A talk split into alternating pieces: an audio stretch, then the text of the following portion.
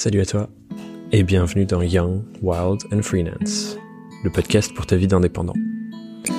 Je m'appelle Thomas Burbidge et chaque semaine je t'accompagne pour t'aider à progresser et faire un pas de plus dans ton activité de freelance.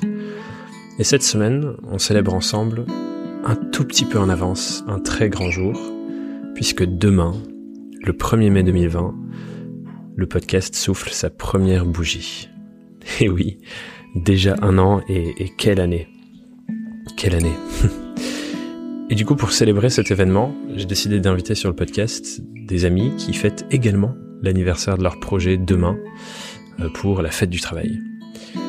Et pour ceux qui les connaissent, je parle donc de Jeanne Philippe et Ludovic Fouchant, qui sont tous les deux freelance, respectivement en stratégie social media et Facebook Ads, mais aussi et surtout digital nomade.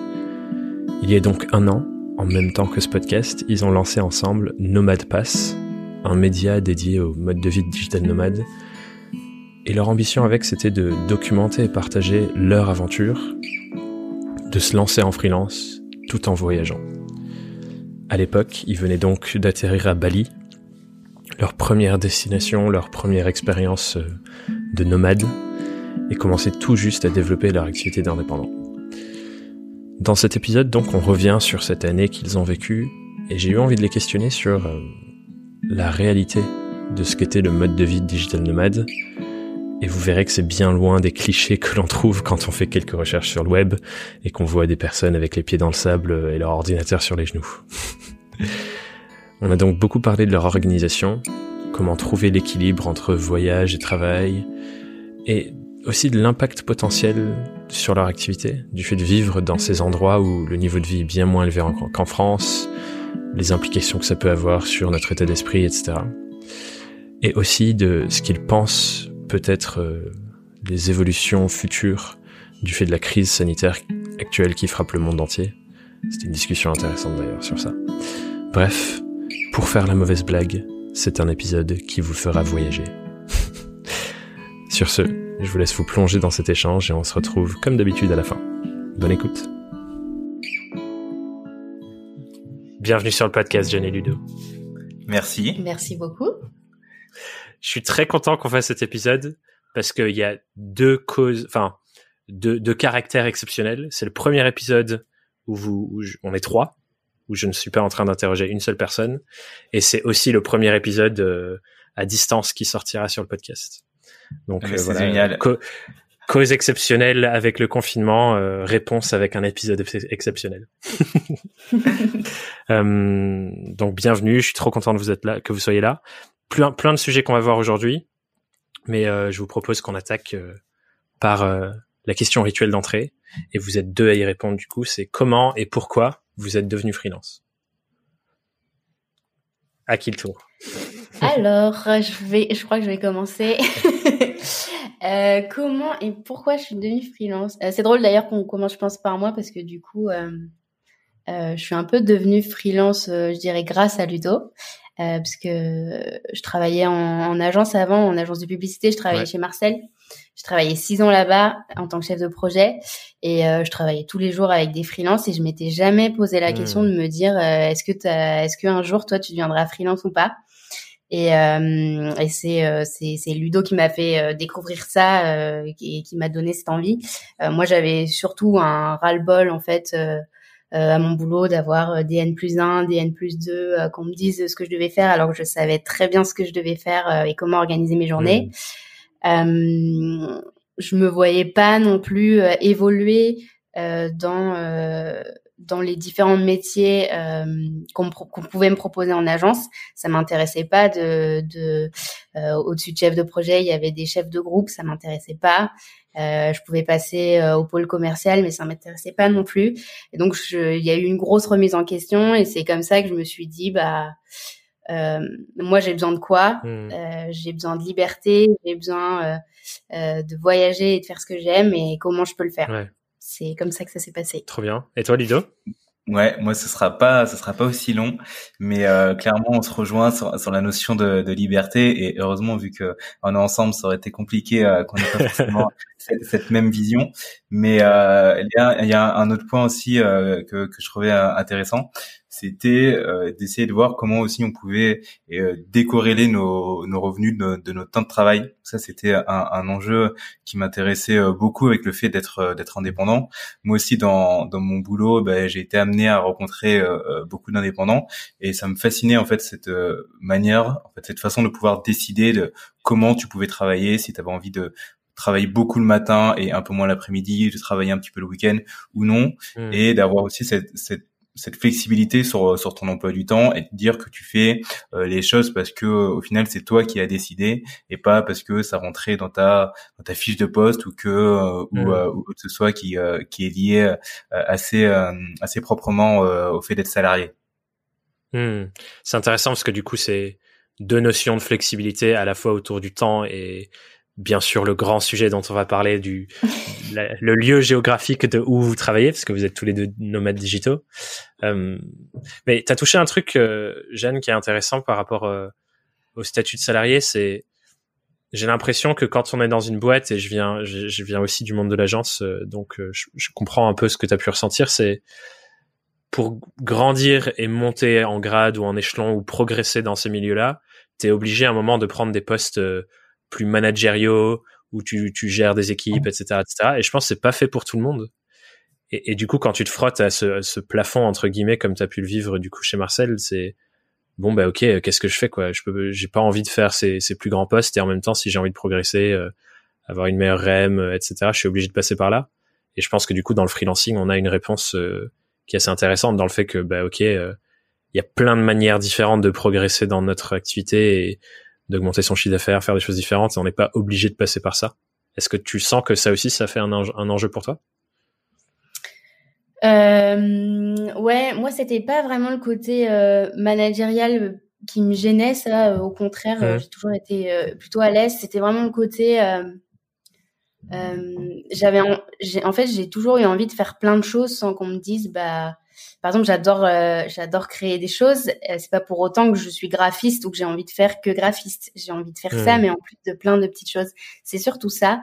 Et, euh, et c'était aussi des postes que je trouvais euh, stressants parce que euh, je faisais pas, j'allais pas faire ce qui ce qui m'intéressait au final. et donc, enfin voilà, j'avais l'impression que plus j'allais évoluer, plus j'allais être stressée, moins j'allais avoir de temps pour moi et pour faire ce que j'aime. Ok. Parce que hum, du coup, c'est un peu ça que j'imagine tu retrouves dans euh, dans le côté euh, à la fois dans ce que tu fais en free parce que j'ai l'impression que tu intègres pas mal de compétences dans tes offres, mais aussi dans ce que vous faites ensemble sur euh, le side project qui potentiellement un jour n'en sera plus un nomade paf parce que du coup vous touchez à beaucoup de choses. Mais juste avant qu'on parle de ça, parce que j'ai envie qu'on mmh. rentre un peu plus dans le, ce truc side project, je suis curieux parce que je, je vous connais, mais je ne crois pas avoir la réponse. Est-ce que vous êtes lancé en free avant de partir en mode nomade digital et vous aviez commencé avec des clients? Est-ce que vous avez tout fait en même temps? Est-ce que vous avez commencé à réfléchir pendant vos CDI avant euh, C'était quoi les tout premiers pas quoi? Alors, du coup, euh, peut-être pour revenir un peu sur euh, sur le contexte, en gros, nous, on a eu l'idée de, de, de ce média alors qu'on était encore salarié. Donc on est parti euh, au, au, Sri Lanka, on était euh, en vacances et euh, vers la fin du séjour, on a commencé à voir ce fameux bad de, de retour, retour, retour au travail. Et, et, par hasard, on arrive dans un dans un café et là on voit des des, des personnes en train de bosser sur sur leur ordi. Et là du coup dans ma tête, je me dis c'est sûr c'est des c'est des nomades digitaux dans, dans ma tête, c'était un truc qui existait euh, pas du tout. Et euh, le fait de le voir, ça a vachement euh, matérialisé la chose. Et ensuite, ça, ça finit par un peu devenir une, une obsession. du coup, c'est comme ça que l'idée l'idée est née. Et donc, je suis parti de, de mon boulot. Et en gros, vu qu'on appréhendait un peu les, les mêmes sujets, donc je faisais du, du conseil en, en transformation digitale. Donc, on a accompagné des clients. ouais, exactement clients gros groupes à travailler un peu comme les startups. Et plus on avançait, plus on arrivait sur des sujets de, de futur du travail. Donc moi j'ai fait intervenir des, des personnes qui étaient habilitées à parler de ce sujet, donc des personnes qui étaient notamment en, en, remote et, et, de fil en aiguille, j'ai commencé à parler de ce sujet à mes à ma hiérarchie et en fait ça a fini par devenir un de mes premiers clients justement pour faire une étude sur ce sujet. Donc en gros c'est comme ça que moi j'ai abordé mes premières missions freelance, donc c'était avec mon ancien euh, employeur.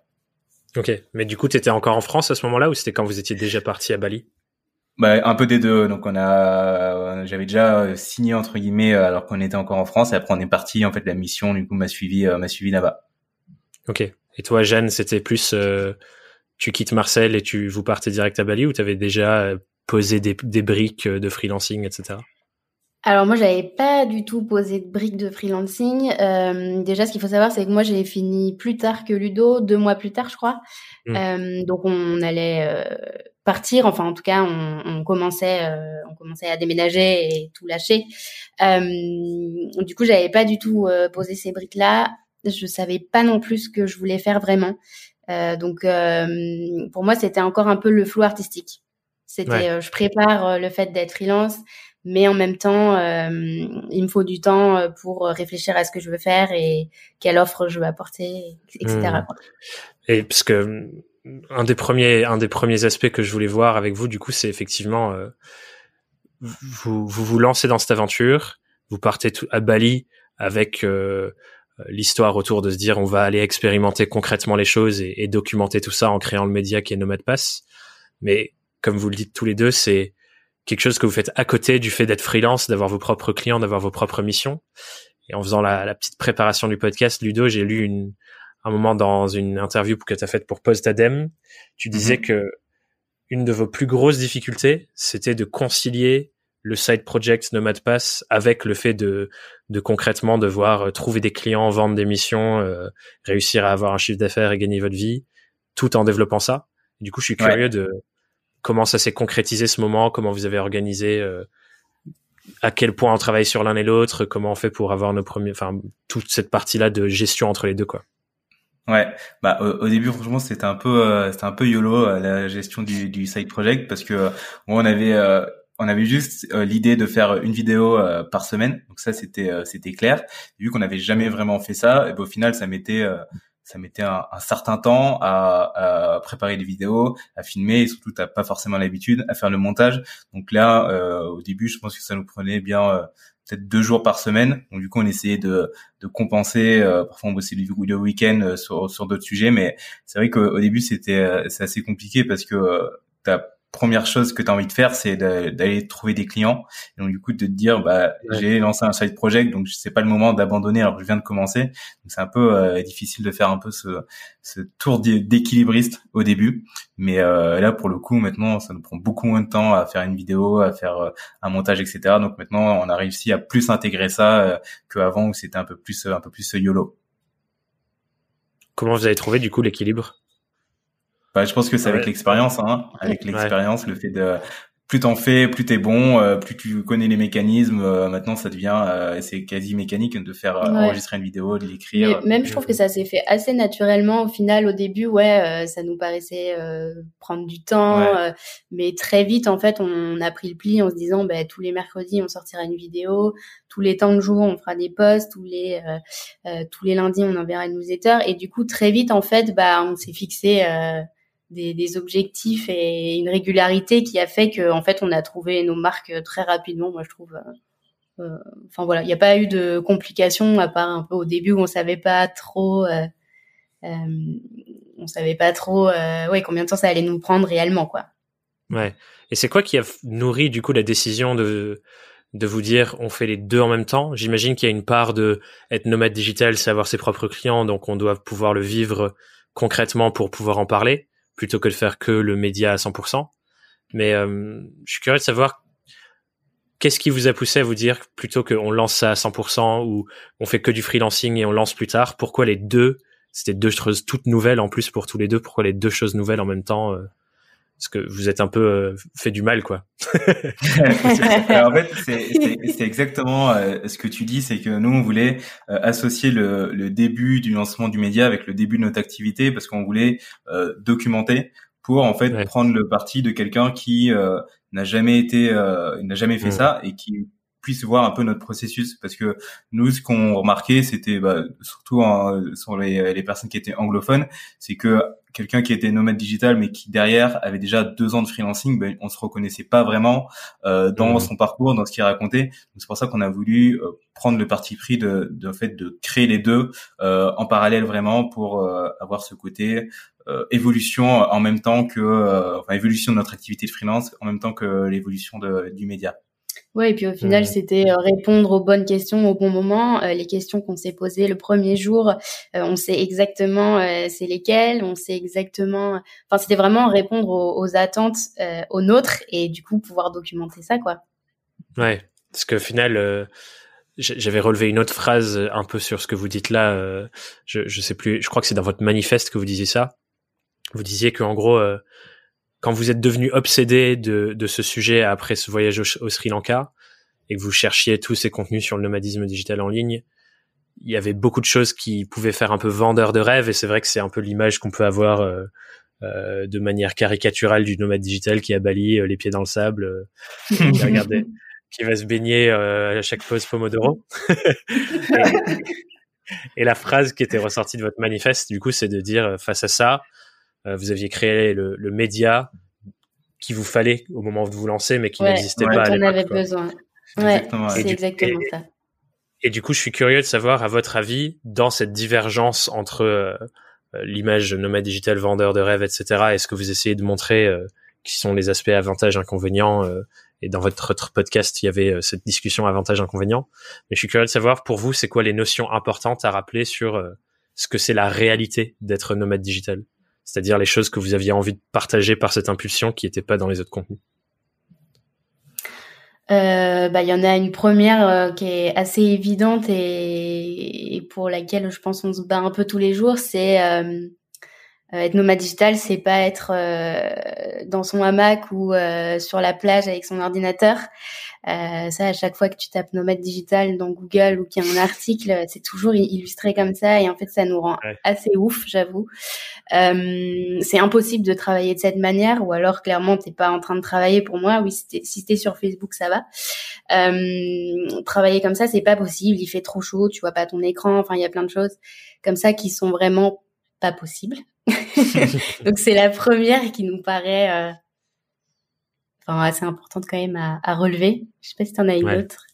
Euh, bah, nous, on avait créé un, un, un, mail, je sais plus quand, euh, euh parce qu'on écrit un mail du coup à notre communauté euh, tous les lundis, et on disait que être nomade digital, en fait, ça devait pas être le premier objectif, mais en fait, le premier objectif, c'est de d'être freelance ou euh, ou autre, ou être entrepreneur, ça dépend de ce que tu fais. Mais nous, on aborde plus les sujets de freelancing, mais ça doit être de, de développer en fait ton activité de, de freelance. Être nomade digital, ça c'est euh, une façon de travailler, mais c'est pas un objectif. Donc du coup, on, on disait s'il y a des gens qui ont vraiment envie de voyager, bah, vaut mieux qu'ils mettent de l'argent de côté et qu'ils disent bah, je veux faire un tour du monde. Au moins, il y aura pas cette euh, friction en disant bah là je suis censé travailler, mais en fait j'ai envie de voyager, euh, je suis un peu mmh. perdu et donc du coup nous en fait on, on, on travaille plus qu'on qu'on voyage. Et donc du coup, il y a des gens qui ont peut-être tendance à penser que c'est l'inverse et euh, nous on veut un peu éduquer euh, sur, sur, ce sujet en disant que en fait euh, mm. tu vas passer plus de temps à travailler que autre chose. Ok, on travaille dans un cadre qui est qui est différent, qui est qui est bien plus sympa, mais on travaille quand même. Ouais. parce que c'est vrai que ouais, j'imagine bah, comme comme comme tout bon freelance quoi. Et ça me fait quoi je crois que c'est un truc que tu disais, Jeanne, toi, dans un autre contenu que j'ai lu, où tu disais qu'en gros, je crois que c'est dans l'autre podcast que vous avez fait avec Serial Entrepreneur, où tu disais qu'à un moment donné, tu te rendais compte que c'était bloquant pour vous d'être dans l'état d'esprit de je mets de côté, je mets de côté, je mets de côté, je voyage, je mets de côté, je mets de côté, je mets de côté, je voyage, mm. et faire ça que cinq, cinq mois, cinq semaines dans l'année, alors que votre envie c'était de pouvoir cumuler les deux et, et, et, faire les deux en même temps en fait. Et du coup, c'est intéressant parce que effectivement, je pense qu'entre la perception qu'on peut avoir de se dire je vais travailler tout en voyageant, ça va être génial, et la réalité de ce que ça représente, il y a, une grosse différence quoi. Ouais, ouais, il y a une, il y a une grosse différence parce que, euh, bah, enfin, faut savoir, faut savoir s'organiser euh, comme, euh, comme si t'étais, enfin, c'est, c'est pareil qu'en France, en fait, du matin au soir, tu vas bosser. Alors, ok, le midi, tu peux sortir, manger à l'extérieur, faire une petite balade sur la plage et ça te fait du bien. T'as quand même l'impression d'être un petit peu en vacances sur ces temps-là. sur, sur tes temps off et puis le soir quand tu as fini ta journée et que tu vas voir le sunset t'es, t'as, as encore cette impression de vacances, mais t'as quand même la fatigue et euh, le boulot qui s'est, euh, enfin, le, t'as, as quand même bossé euh, toute ta journée et, mmh. et tu sais que tu vas bosser toute la semaine. Donc nous, on s'organisait vraiment pour bosser toute la semaine et pouvoir profiter les week-ends, faire des excursions, voir un peu tout autour ce qu'il y avait à visiter. du coup, ce qui vous plaît le plus, vous, dans, dans tout ça, c'est plutôt et, et enfin j'imagine que ça change de personne en personne, mais c'est plutôt d'avoir ce cadre-là où euh, tu peux sortir du café où tu travailles et être sur la plage ou aller voir le sunset le soir, ce qui n'est pas le cas quand on habite euh, à Paris par exemple. C'est ce cadre-là qui vous parle ou plutôt le fait de changer d'environnement? Parce que je sais que vous passez de l'un à l'autre aussi, euh, que vous, vous changez pas mal d'environnement. Donc c'est quoi pour vous l'aspect le plus important? Parce que vous savez, moi, c'est une question que je me pose tout le temps. Comment je fais pour aligner mon activité pro, ma vie de freelance, avec le mode de vie que j'ai envie d'avoir? Et je suis curieux de ce que c'est le vôtre, du coup. Je sais pas si on a la même réponse. Ouais, je sais pas. Moi, pour moi, je pense que c'est un, c'est un peu des deux, parce que euh, il faut savoir que nous, euh, ce qu'on préconise, c'est quand tu changes d'environnement, bah, c'est de rester à minima euh, un mois là où tu es, parce que le, le cliché du nomade digital qui bouge toutes les semaines, c'est impossible parce que même en termes de, de, de charge mentale, en termes d'organisation, c'est impossible de faire ça. Donc euh, on restait à un minimum euh, un mois et deux mois c'était c'était le mieux, comme ça on avait vraiment le, temps de s'acclimater et au final d'avoir une, une routine euh, comme on aurait pu avoir partout ailleurs.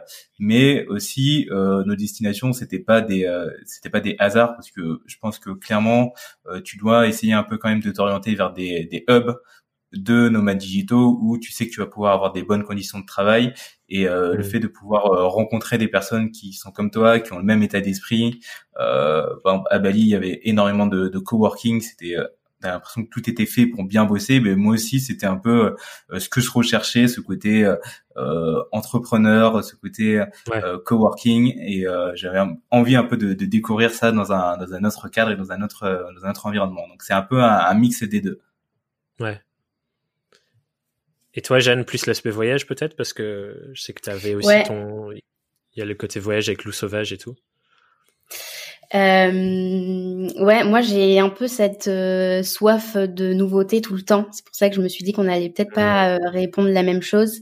Euh, j'ai dans mon travail, j'ai des habitudes, mais dans ma vie quotidienne, euh, je déteste être tout le temps au même endroit. Alors en ce moment, c'est cadeau, hein. mais euh, je déteste euh, être de bosser tout le temps dans le même coworking, par exemple, euh, bosser tout le temps dans le même café, manger la même chose. Toutes ces choses-là, moi, ça ça m'exaspère. J'ai vraiment besoin de découvrir tout le temps de nouvelles choses, de nouveaux paysages, de nouvelles cultures. Euh, et donc c'est vraiment cette soif de voyage qui m'anime, qui m'anime, je pense. Après, en effet, euh, je rejoins Ludo sur ce côté. Euh, c'était hyper important euh, pour nous de rester minimum un mois dans une destination et le must, c'était vraiment les deux mois. parce que même un mois, au final, on se rend vite compte que ça passe quand même super vite et que bah, quand tu bosses, bah, t'es vite fatigué à bouger de gauche à droite, prendre des avions ou devoir refaire tes valises et tout ça, c'est un peu compliqué. Donc voilà. Ouais. Et du coup, qu'est-ce que vous avez Est-ce qu'il y a des choses que concrètement vous avez dû euh, faire évoluer au fur et à mesure du temps, à la fois dans votre organisation, mais peut-être aussi dans la manière dont vous regardez vos journées, parce que j'imagine que ça doit être hyper frustrant. T'arrives dans un endroit, t'as plein de choses à faire pour des clients, tu te retrouves à devoir travailler toute la journée alors que tu veux visiter. Enfin, qu'est-ce que vous avez concrètement mis en place que vous pensez être différent d'autres freelance pour pouvoir jouer sur les deux aspects? Euh, Est-ce que c'est une organisation différente? Euh, Enfin, est-ce qu'il y a des choses concrètes comme ça qui changent et que vous avez fait évoluer avec le temps? Ouais, après je pense que c'est c'est euh, un peu un peu naturel. Euh, ce qu'on s'était je sais pas si on se l'est dit vraiment mais en fait on l'a fait. C'était que on se disait que le coucher de soleil c'était un peu un impératif.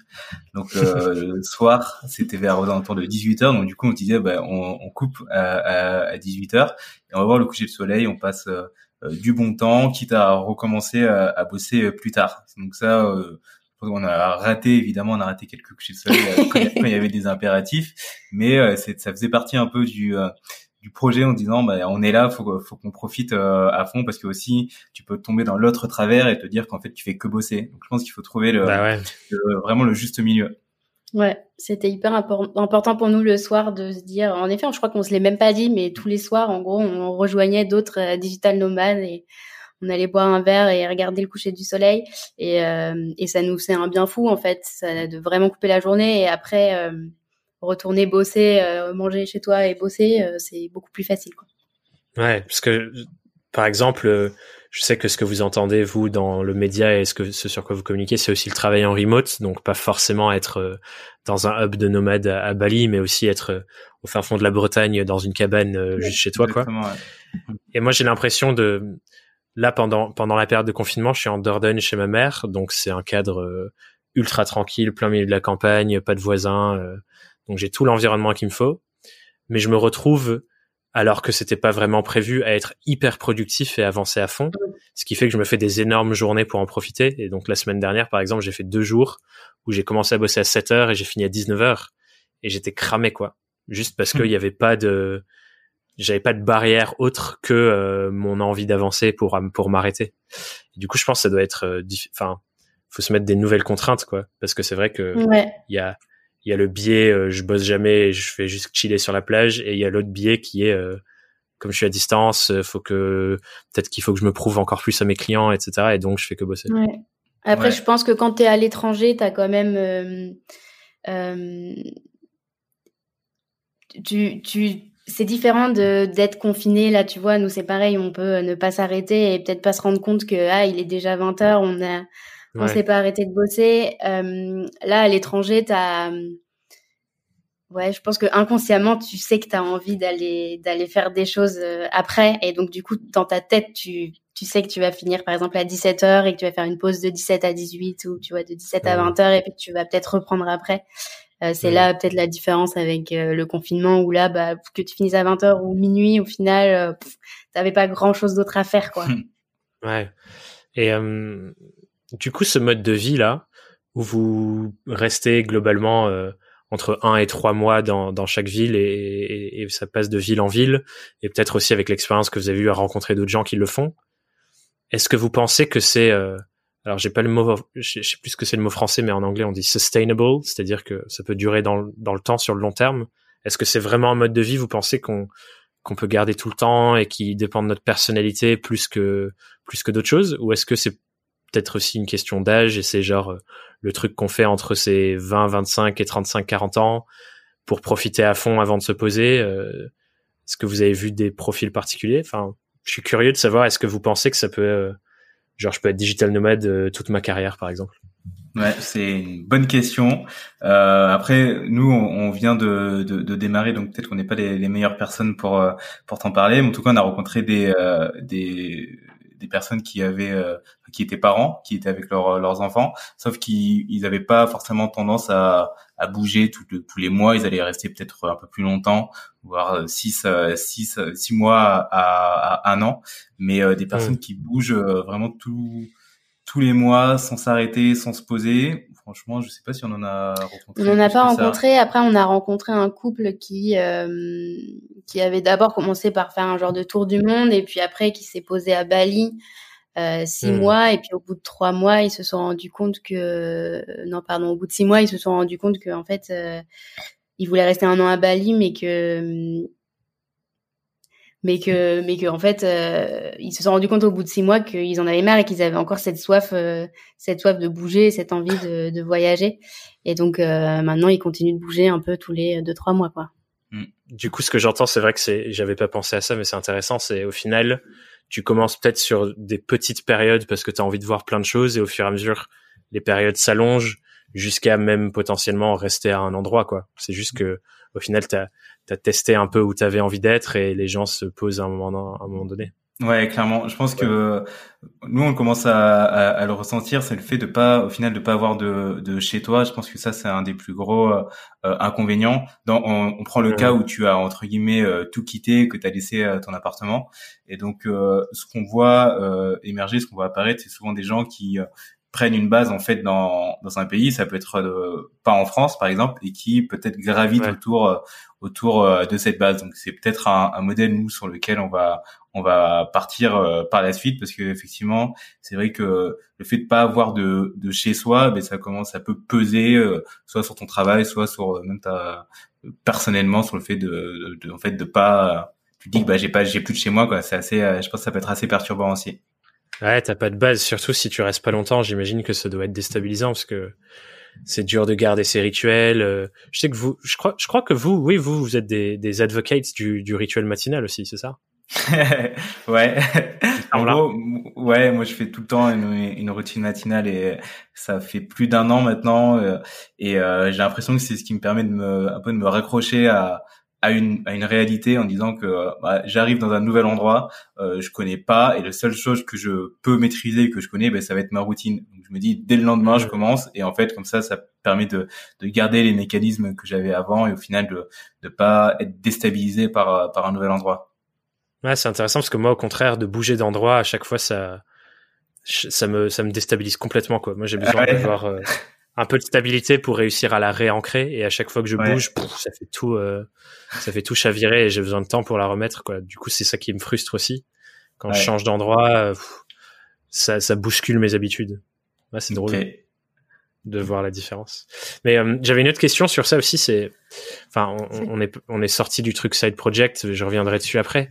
Mais j'ai une question aussi sur question de niveau de vie parce que forcément, bon, il y a le voyage qui, qui, peut potentiellement coûter cher, mais quand on est basé dans un endroit comme Bali, évidemment, ça coûte bien moins cher que, que d'être à Paris, par exemple, et d'avoir un, un, loyer de 800 balles, de sortir et, et, le moindre déjeuner coûte 20 euros le midi, etc.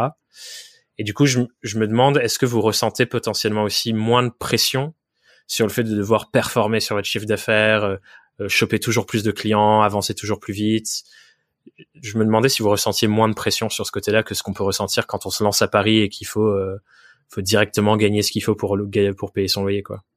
Hmm.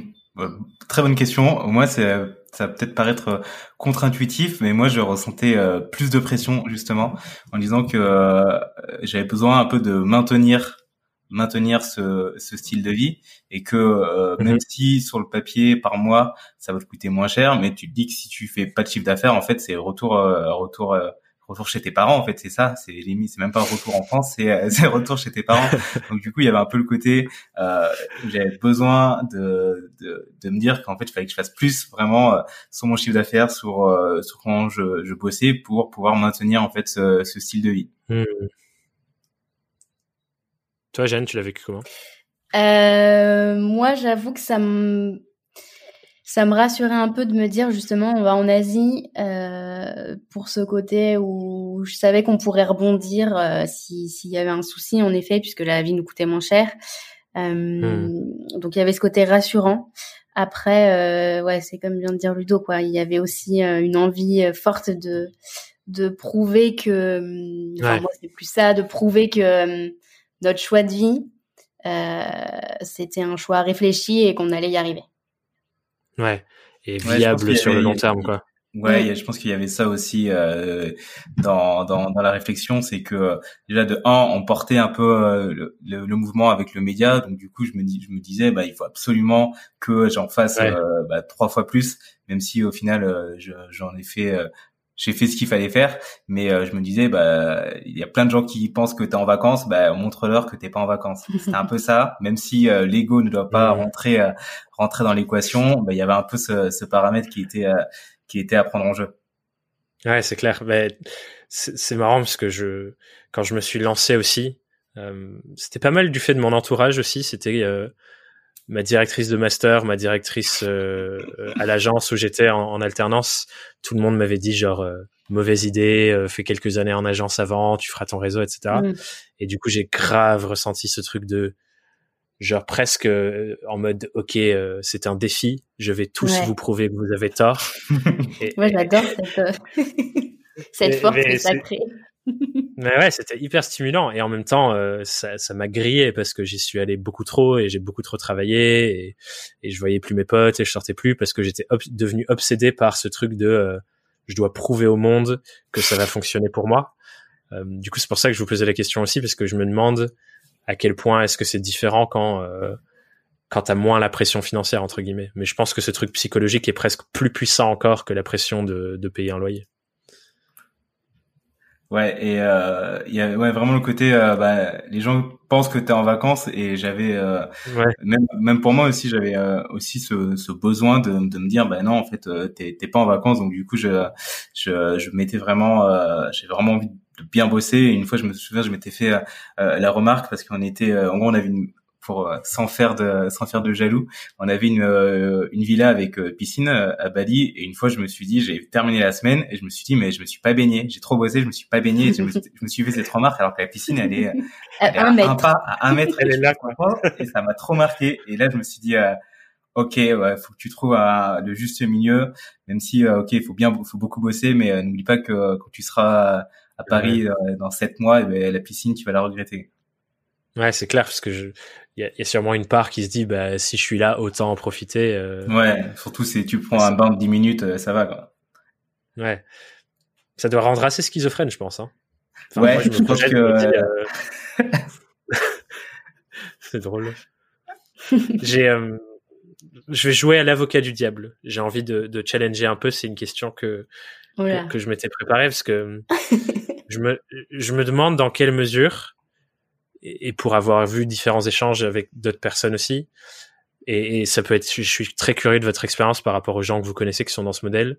Je me demande dans quelle mesure aussi, est-ce que le fait de d'avoir moins de coûts de vie, euh, d'aller faire ces endroits où le mode de vie il est beaucoup, beaucoup moins cher, mais de la même manière beaucoup plus luxueux entre guillemets euh, euh, qu'en France par exemple, est-ce que c'est pas aussi une manière euh, qui peut nous complaire dans euh, le fait de, de moins se pousser pour développer son activité et qui peut à terme devenir précarisante dans le sens où euh, pour être hyper transparent avec vous, moi en ce moment j'ai beaucoup de réflexions sur euh, ok c'est très bien Thomas, tu arrives à faire rentrer du chiffre d'affaires tous les mois, tu as le mode de vie que tu veux, etc.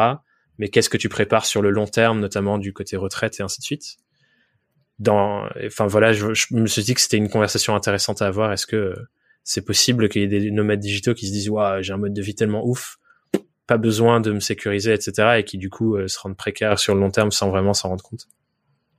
Ouais, je comprends, euh, je comprends tout à fait ta, ta réflexion et, euh, et euh, j'avais discuté avec un, une personne que, qui s'occupe d'un, d'un co-living à Bali, donc à, à, Ubud pour ceux pour ceux qui connaissent, et, et il m'avait fait part qu'il avait rencontré pas mal de, de jeunes qui étaient dans dans ce cas et qui en fait ont voulu tenter l'aventure, soit parce qu'ils ont vu quelque chose sur, sur les réseaux sociaux et dès qu'ils ont pris un, premier mur, euh, ils se sont rendus compte euh, au bout de deux mois qu'ils n'arrivaient pas forcément à avancer euh, dans leur activité et du coup ils sont euh, rentrés entre guillemets chez papa maman, c'est ce qui c'est ce qui m'avait expliqué et du coup ils disaient que c'était un peu le, le, le, travers de en fait t'intéresser qu'au lifestyle et qu'au final derrière t'as pas forcément les les reins assez solides pour faire face euh, à bah, soit des phases d'activité euh, intenses où tu dois vraiment euh, chercher tes clients, aller les convaincre, aller vendre, aller vendre tes offres.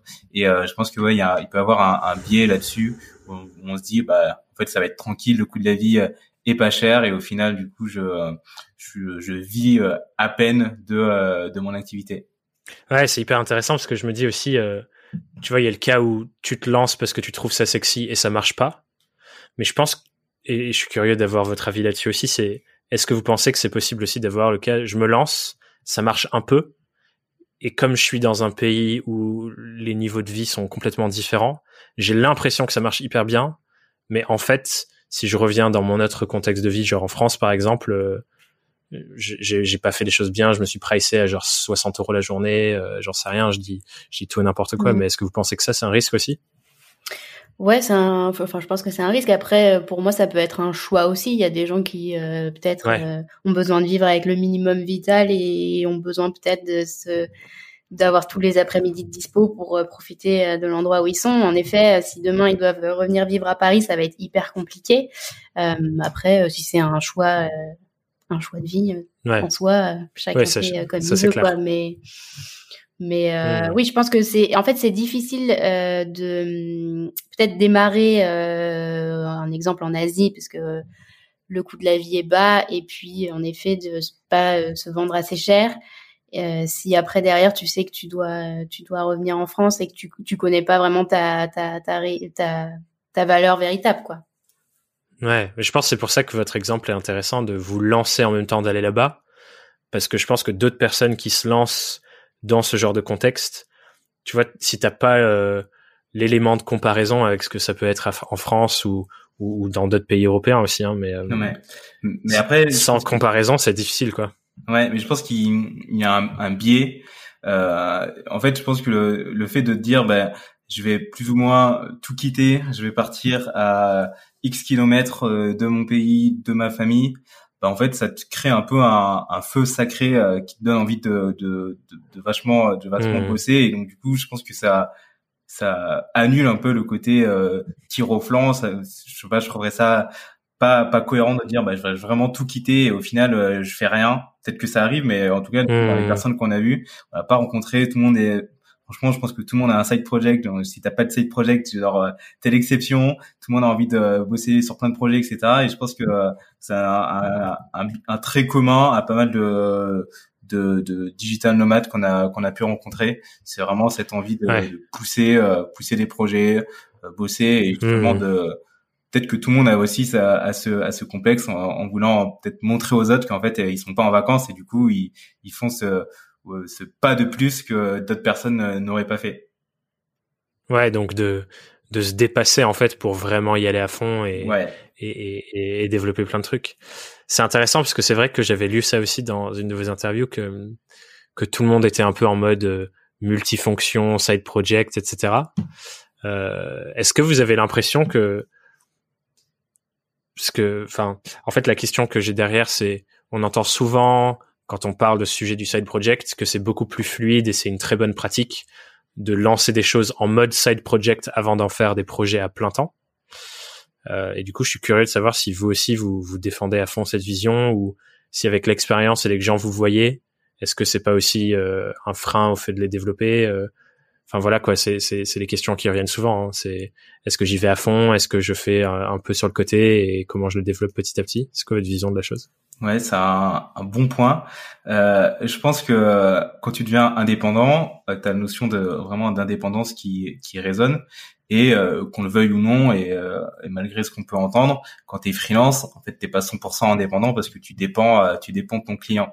Donc le fait d'avoir un, un, side project, tu un peu le côté tu te dis mais en fait ça c'est vraiment la chose que je fais pour moi et ça dépend de, de personne. Du coup, ça te quand tu arrives à caler un side project dans ta semaine, ben, ça te permet de rajouter cette couche euh, d'indépendance que euh, peut-être tu, euh, tu avais perdu entre guillemets en étant freelance. Et en fait, je pense que pouvoir associer un, un side project au fait d'être freelance, ça va peut-être pousser plus dans tes deux activités.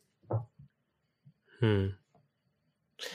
Et, Jeanne, toi, tu, tu, gères comment, par exemple? Parce que je sais que, alors je sais pas si c'est tous les deux ou si c'est plus toi, Jeanne, mais il y a aussi l'Instagram voyage ou les photos de voyage, etc. que, que, que vous avez en plus. Je, je sais qu'il y a un compte Instagram, je sais pas s'il y a plus euh, euh, derrière, mais comment vous gérez d'avoir ça en plus? Est-ce qu'il y a un objectif professionnel derrière? Est-ce que c'est juste pour le kiff? Quel degré euh, vous, vous pouvez vous voyez mettre entre un side project plus pro et plus kiff euh, ouais, on a un compte qu'on a lancé il y a, je sais même pas combien d'années, il y a longtemps, longtemps euh, qui était au départ euh, juste un compte Instagram euh, de nous deux parce qu'on est passionné de photos et de vidéos euh, de nos voyages, de nos petits voyages quand on était euh, salariés, donc de nos cinq semaines de congés payés par an. Donc ça, ça c'était environ deux voyages par an maximum. il y a ce compte en fait, il a il a grossi assez naturellement.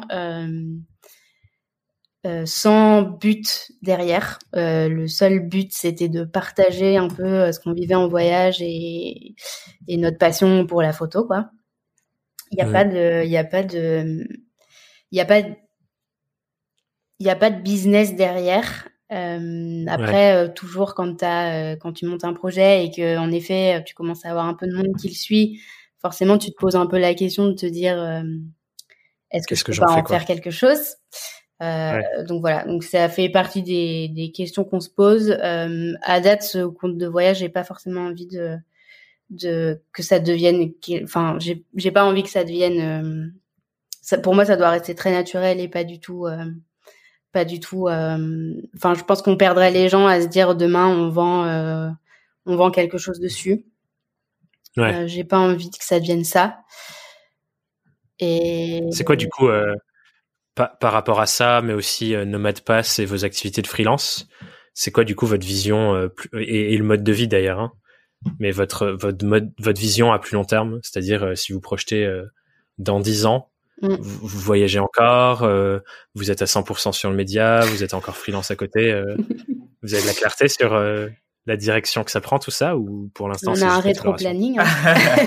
bah, alors à part, franchement à part se dire que on allait faire une vidéo par semaine pour l'instant on n'avait pas d'autres d'autres projets après évidemment vu qu'on a une communauté qui nous suit, euh, le, le, fait de pouvoir euh, les aider à travers euh, divers divers formats, dont des formats plus liés autour de, de l'éducation, dont on avait déjà parlé dans, dans, un autre podcast. Donc ça, c'était des sujets qui vont qui vont arriver bientôt. Mais en vrai, dans dix ans, est-ce qu'on voyagera encore? Est-ce que quel aura pris le, quelle tournure aura pris le média? Ça reste ultra flou et je pense que euh, c'est euh, je pense que c'est tant mieux. C'est pas un, un, projet qui a euh, qui a vocation à devenir un truc incroyable. Enfin pour l'instant nous l'idée c'est d'aider le plus de gens possible et on n'a pas forcément bâti des plans sur la comète sur le sujet pour l'instant. Ouais.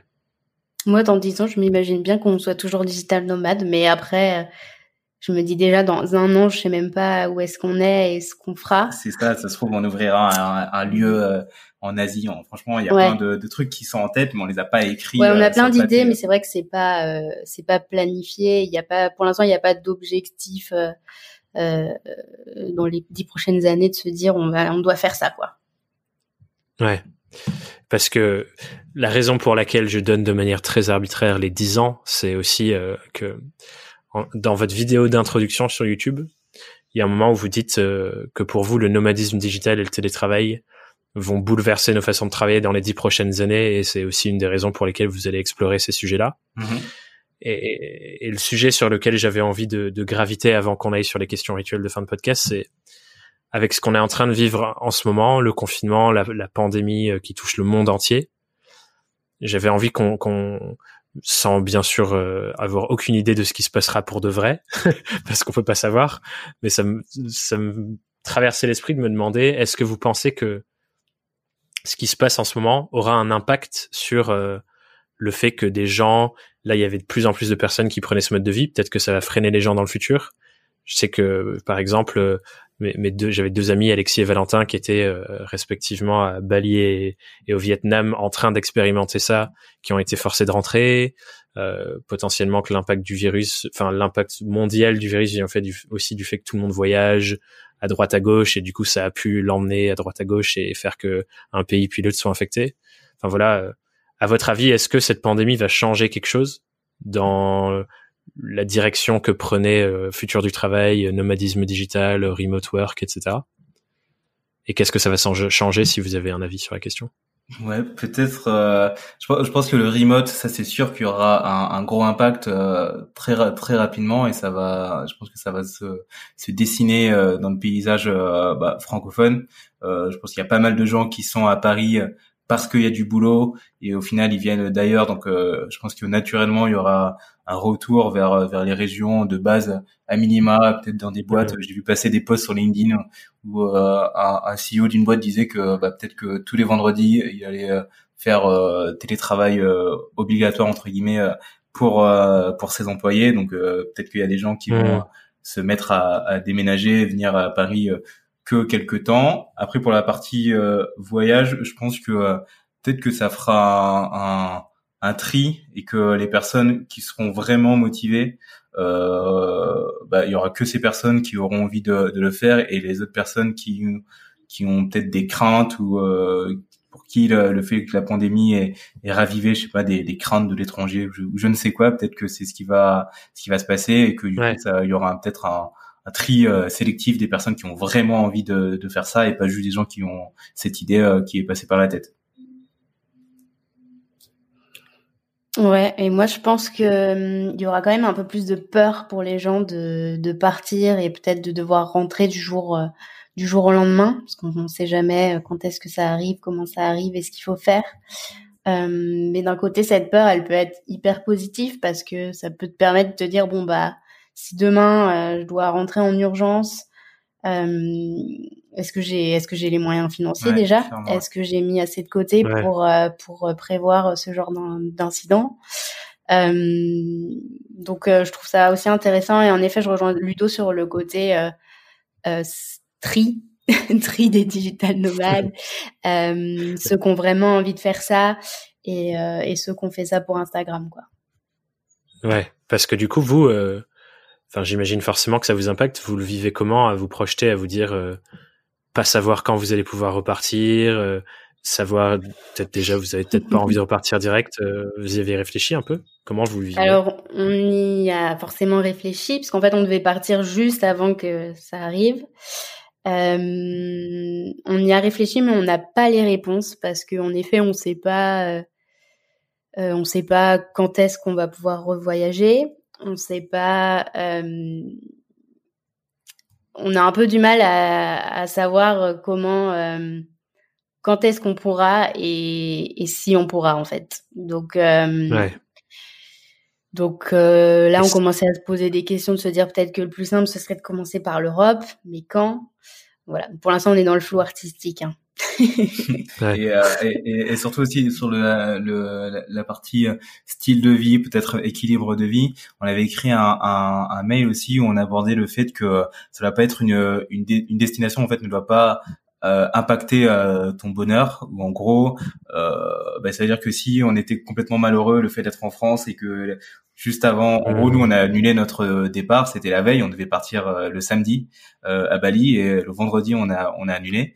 Et du coup si on était en mode ouais on est trop malheureux notre vie c'est être à l'étranger etc ben peut-être que là ça l'aurait pas fait. Donc du coup je pense que c'est hyper important de mmh. faire un peu ce, travail sur soi en, en essayant de pas dé de pas associer son bonheur à, un endroit ou à un style de vie, euh, d'avoir un peu des, des, objectifs quotidiens qui te rendent heureux sans euh, sans pour autant euh, euh sans pour autant euh, qu'ils soient dépendants de d'autres facteurs extérieurs. Donc c'est pour ça que c'est pour ça que je pense que le côté dont tu dont tu as dont tu parlais tout à l'heure de de digital nomade qui pourrait vivre euh, chichement etc et qui peut-être que pas vraiment envie d'être freelance mais qui font ça pour gagner quelques euros et euh, au final pour vivre à, l'étranger bah du coup euh, s'ils se retrouvent euh, dans une situation où ils sont confinés où ils doivent retourner en France etc est-ce que du coup eux ils seront est-ce qu'ils seront heureux? Donc c'est ça c'est ça aussi la question mmh. derrière parce qu'en fait ouais, c'est pas c'est pas que gagner de l'argent en fait c'est ça c'est ça le truc. Si tu gagnes pas beaucoup mais que tu es très heureux et franchement c'est c'est génial mais en fait c'est hyper important d'avoir son de, de, trouver le moyen d'avoir un bonheur euh, euh, au quotidien, qui que tes journées en fait soient exceptionnelles tout le temps, et, même si euh, tu es enfermé dans un appart. Ouais, c'est clair. Parce qu'au final, c'est intéressant parce que peut-être la quête première du digital nomadisme, c'est de se dire, je ne veux pas être dépendant d'un lieu géographique pour travailler. Mmh. Mais au final, ce que vous dites là, c'est que presque ça inverse le truc dans le sens où tu deviens dépendant d'être dans un lieu géographique autre pour te sentir bien et être heureux, quoi. Donc, tu as, traduit ta dépendance pour le travail à une dépendance pour le bonheur d'être euh, sur une plage à Bali et, et, quand tu reviens à Paris, tu détestes. Donc, je trouve c'est assez intéressant euh, de, de voir ce switch-là, quoi. Et de se dire au final, c'est quoi la raison derrière tout ça? C'est juste d'être heureux tous les jours. Euh, et, et, pour ça, il faut s'entraîner à faire plus que juste voyager, quoi. Ouais, clairement. Hyper intéressant. Euh, J'avais une dernière question à poser sur un truc dont tu as un petit peu parlé, Ludovic, c'est sur le télétravail. Effectivement, bien sûr, du coup, c'est l'aspect du, du, nomadisme qui sera sûrement renforcé avec ce qu'on est en train de vivre, avec beaucoup de boîtes euh, qui sont plongées un peu du jour au lendemain sans avoir, euh, pour certaines, expérimenté même une seule fois le remote, en tout cas sur tous leurs employés. Et euh, ce qu'on partage, ce que vous me partagez en préparant l'épisode, c'est que pour vous, c'était un atout que les freelances avaient dans le sens où on a déjà l'habitude de travailler en remote, on sait comment ça se passe, on sait quelles habitudes on, on prend, on sait comment le faire chez nous. Et, euh, et je pense qu'effectivement, ça peut potentiellement devenir une compétence clé pour pour le, le, futur du travail, dans le sens où même quand on recrute quelqu'un, on pourrait lui demander est-ce que tu du télétravail bien, est-ce que tu as l'expérience avec ça, etc. Vous en pensez quoi sur ce point plus précis là? Ouais, je suis assez d'accord avec toi, mais je pense que ce qui va se passer peut-être plus rapidement, moi, je pense que ça va être l'inverse. En fait, c'est euh, les, euh, ce sera les candidats qui vont tester un peu l'entreprise sur le côté euh, remote friendly. Et je pense que moi, ça m'étonnerait pas de voir dans quelques dans quelques temps des, des gens qui refusent un poste parce que en fait, t'as pas du télétravail. Hmm, c'est intéressant. Ouais. En tout cas, on, on est plus ou moins d'accord pour dire que ça va prendre plus de place, quoi. ouais, clairement. c'est clair. Du coup, pour, pour arriver sur les questions rituelles de fin de podcast, que je sais vous avez mhm. longuement préparé. Ou pas, je ne sais pas. Mais euh, la première, et je pense que ça va être euh, matière à anecdote intéressante, c'est pour tous les deux, c'est quoi la plus grosse galère que vous avez vécue dans votre vie de, de freelance nomade? Et comment vous avez fait pour la dépasser? Euh, Ouais, moi ça a été de, de faire face plusieurs fois à des, euh, on va dire des décalages de trésorerie et du coup de me retrouver euh, sans argent. Donc ça c'était, euh, je pense que c'était le, le, le, plus compliqué. Mais euh, au final, à chaque fois, ça a créé une sorte de, de feu sacré encore euh, encore, plus puissant parce que c'est pas toujours marrant de se faire payer ses billets d'avion par Jeanne. donc donc, donc, du coup, franchement, je me suis retrouvé à, à bosser vraiment énormément. en fait, quand je me suis retrouvé dans ces moments, c'est là où j'ai trouvé encore plus d'énergie pour euh, vraiment euh, bosser et au final euh, derrière mmh. sortir le plus rapidement possible de cette situation. Donc il y a, il y a un peu le côté résilient aussi. Il y a, il y a beaucoup de personnes qui, qui disent que bah, souvent, soit dans la vie de, de, de freelance ou d'entrepreneur, que euh, ils ont connu un, un, un, fait marquant qui les a fait switcher. Et moi, je pense que c'est, je pense que c'est ce moment euh, où je me suis dit, bah ok, je suis à Bali, je suis dans un endroit incroyable, mais euh, au final, si euh, j'ai des problèmes de trésorerie et que mes clients mettent du temps à payer et que j'en ai pas d'autres pour euh, pour subvenir, bah, au final, est-ce que est-ce que c'est est-ce que c'est viable? Donc du coup, ça pousse encore plus justement à, à, à, à pousser à pousser sur le côté. Bah, je recherche mes clients et je, et je, signe des clients. Et du coup, juste avant que tu répondes, Jeanne, est-ce que vous pensez que ça a été une très bonne chose pour vous de partir à deux alors plutôt que de partir seul? Ouais, clairement. Clairement, je pense que tout seul, je sais pas. Moi, je serais pas partie toute seule. je serais encore à Paris toute seule. Ouais. bah, c'est clair que dans ces moments durs, le courage de partir toute seule. dans ces moments durs, ça peut être un soutien de dingue, surtout. Euh, enfin, je sais que l'écosystème est nourri, quoi. Mais... Psychologiquement, ouais. Psychologiquement, moi, c'était hyper important de de partir à deux dans le sens où je me disais euh, bah c'est notre force aussi de se dire bah s'il y en a un qui galère euh, l'autre sera là pour euh, l'aider hmm. si on galère tous les deux on galère ensemble et si on y arrive tous les deux on y arrive ensemble aussi mais c'était c'était vraiment une force et sans ça j'aurais pas j'aurais pas réussi à partir hmm. pas toute seule en tout cas et ta galère à toi Jeanne du coup? Alors moi, ma galère est totalement différente. moi, en fait, ce qui a été un peu compliqué, c'était les les débuts où justement on est arrivé à Bali. Et euh, les premiers jours où il faut il faut bosser, il faut savoir euh, s'organiser. Et en fait moi je me suis retrouvée euh, on était à Canggu qui est une ville où il y a énormément de digital nomades qui ont tous en effet plein de projets à la fois. Et en fait moi j'avais l'impression de pas avoir de de projet Hmm. Euh, je savais pas exactement ce que je voulais faire comme comme métier en tant que freelance. Euh, je savais pas si je voulais continuer ce que je faisais en agence ou pas. Je savais pas si je voulais faire autre chose. Euh, je savais pas ce que j'allais apporter de plus que tous ces gens qui faisaient déjà ça. Donc je me suis posé beaucoup de questions et je me suis retrouvée avec, euh, enfin entourée de, de freelance qui savaient exactement euh, ce qu'ils faisaient, qui avaient leur petite journée organisée. Et moi, je me disais, mais est-ce que tu vas trouver un jour ce que tu veux faire ou pas? Mmh. Donc, c'était euh, ça ma plus grosse galère. Et euh, comment j'ai réussi à la surmonter? Bah, C'est grâce à ma première cliente où je me suis rendu compte de, des problèmes qu'elle avait et de ce que je pouvais lui apporter et que j'ai commencé à bosser avec elle et je me suis dit bah ok c'est bon je trouve ça génial et c'est ça que j'ai envie de faire forcément les, les, les premiers euh, enfin au départ je savais pas exactement ce que je voulais faire mais en parlant avec elle en fait j'ai réussi à construire euh, l'offre idéale pour moi quoi mmh, ouais donc problématique psychologique aussi de se voir face à tous les autres et de se dire putain, tout le monde a l'air trop avancé. hyper intéressant. Merci. Ouais, et puis en plus, Ludo avait déjà, Ludo avait déjà commencé à prospecter, à faire plein de choses. Donc c'est vrai que moi, je me retrouvais à côté un peu à me dire, mais, mais, ouais, mais pourquoi toi t'avances quoi Trop bien, merci pour le partage. la question suivante, c'est si vous étiez face à votre vous plus jeune, c'est votre tout premier jour en freelance, c'est quoi le conseil que, que vous vous donnez?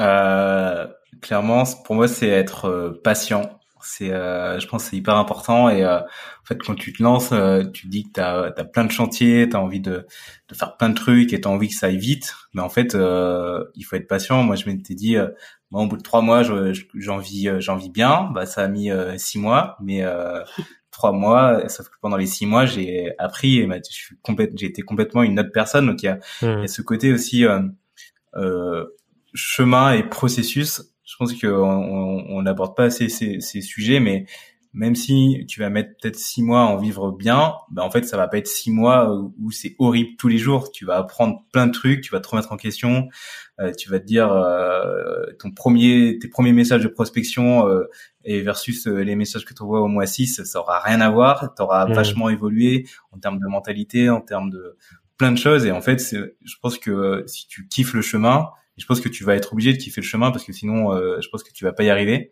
Et, euh, et c'est aussi important que, euh, ça peut paraître bateau, mais ça va être, c'est aussi important que euh, que le résultat. Hmm. Et moi, ce serait de pas écouter les autres, de vraiment s'écouter soi et ses envies, ses besoins euh, pour avancer. Parce que les autres, ils sont pleins de peur et plein de, il faut faire comme ça. Euh, je sais que moi aujourd'hui, si j'ai réussi à me créer l'offre euh, idéale pour moi, en tout cas, c'est en m'écoutant, en prenant le temps de, en prenant le temps de m'écouter, quoi, en mmh. prenant le temps de savoir ce que j'avais vraiment envie de besoin de faire et pas en me speedant, en trouvant une offre pour être rentable au bout d'un mois, quoi. Ouais, donc euh, ce, ce, chemin d'introspection euh, qui revient à chaque fois et qui est hyper important. Merci, merci pour vos partages là-dessus aussi. Et ensuite, la la dernière est sûrement ma, ma question favorite. c'est euh, que vous que vous connaissez aussi. C'est si vous avez chacun une question à poser à nos auditeurs.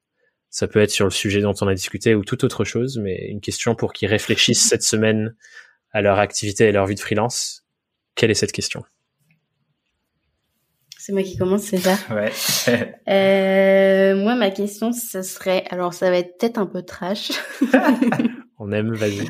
C'est si tu mourais demain, si on t'annonce que tu meurs demain, est-ce que tu considères que tu as réussi ta vie? Génial. Voilà. Merci Jeanne. C'est beau. Et toi Lito C'est un, peu, un peu moins dramatique. Désolé. Mais c'est... Euh, et euh, Est-ce que tu as hâte de te lever le matin? Ça, c'est un, point qui est hyper important pour moi, de me dire est-ce que euh, le, quand je me couche, est-ce que j'ai le lendemain, je me dis bah j'ai trop hâte de passer cette journée? Trop bien. Effectivement, c'est deux questions qui nous font bien réfléchir à est-ce qu'on est à la place où on veut être dans notre vie et est-ce qu'on fait ce qu'on a vraiment envie de faire quoi. Donc euh, c'est cool de l'avoir sous deux axes différents. Un qui est, euh, au final, qui parle tous les deux de demain matin. Hein. Il y en a un où on crève et il y en a un où on... il y en a un où on est juste triste. Quoi. du coup, si tu as hâte de mourir, ça, ça fait un, un, combo des deux. C'est mon côté plus dramatique. Trop bien, merci beaucoup. Euh, où est-ce que j'envoie les gens qui veulent échanger avec vous, apprendre à devenir de, de meilleurs digitaux nomades? Nomades digitaux, pardon, pas digitaux nomades. euh, où est-ce qu'on peut venir vous parler? Euh, tu peux, euh, pour voir, tu peux euh, les envoyer euh, sur YouTube. Donc, les marques Nomad Pass sur YouTube, c'est assez simple à trouver. pour nous parler, ce sera plus sur Instagram, nomade-du-bas pass. Euh, vous pouvez nous écrire en DM et aussi sur notre site. Du coup, vous pouvez vous inscrire à notre à notre newsletter. On envoie tous les lundis un mail avec des ressources, des tips et des conseils pour aider les personnes dans leur carrière de travailleur à distance. Et euh, du coup, euh, le, on a le lien qui est euh, sur notre site. Génial. Bon, ben merci beaucoup pour cette cette merveilleuse discussion. C'était chouette. Je suis bien content. Ben, merci, merci, à, toi. Et à bientôt sur le podcast. Ciao. Salut. Salut. J'espère que cet échange vous a plu et surtout qu'il vous a éclairé sur la réalité de ce que ça peut représenter une vie de freelance nomade. Et du coup, j'imagine que certains d'entre vous, ça vous aide à vous questionner aussi sur est-ce que c'est un mode de vie qui peut m'aller? Est-ce que c'est une expérimentation que j'ai envie de faire? Moi personnellement, je pense que ça arrivera forcément un jour sur une période plus longue que les simples workants de une ou deux semaines que j'ai pu déjà faire. Et du coup, de mon côté, cette discussion, elle, elle m'a permis de me rendre compte que finalement les freelance nomades, les digital nomades, traversent des questionnements assez similaires sur beaucoup de points à ceux, euh, à ces freelances qui restent entre guillemets à domicile, notamment sur le syndrome de l'imposteur, enfin ces discussions qu'on a eues avec avec Jen.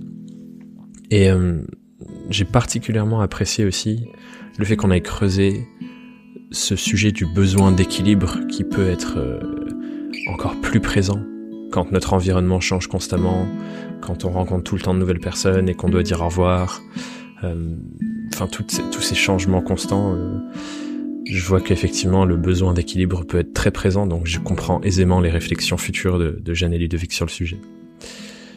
Bon, sur ce, je te dis à demain, parce que demain il y aura une petite célébration pour, euh, pour l'anniversaire du podcast. Mais sinon, je te souhaite également une merveilleuse semaine, et je te dis à très vite sur Young, Wild and Freelance. Bye bye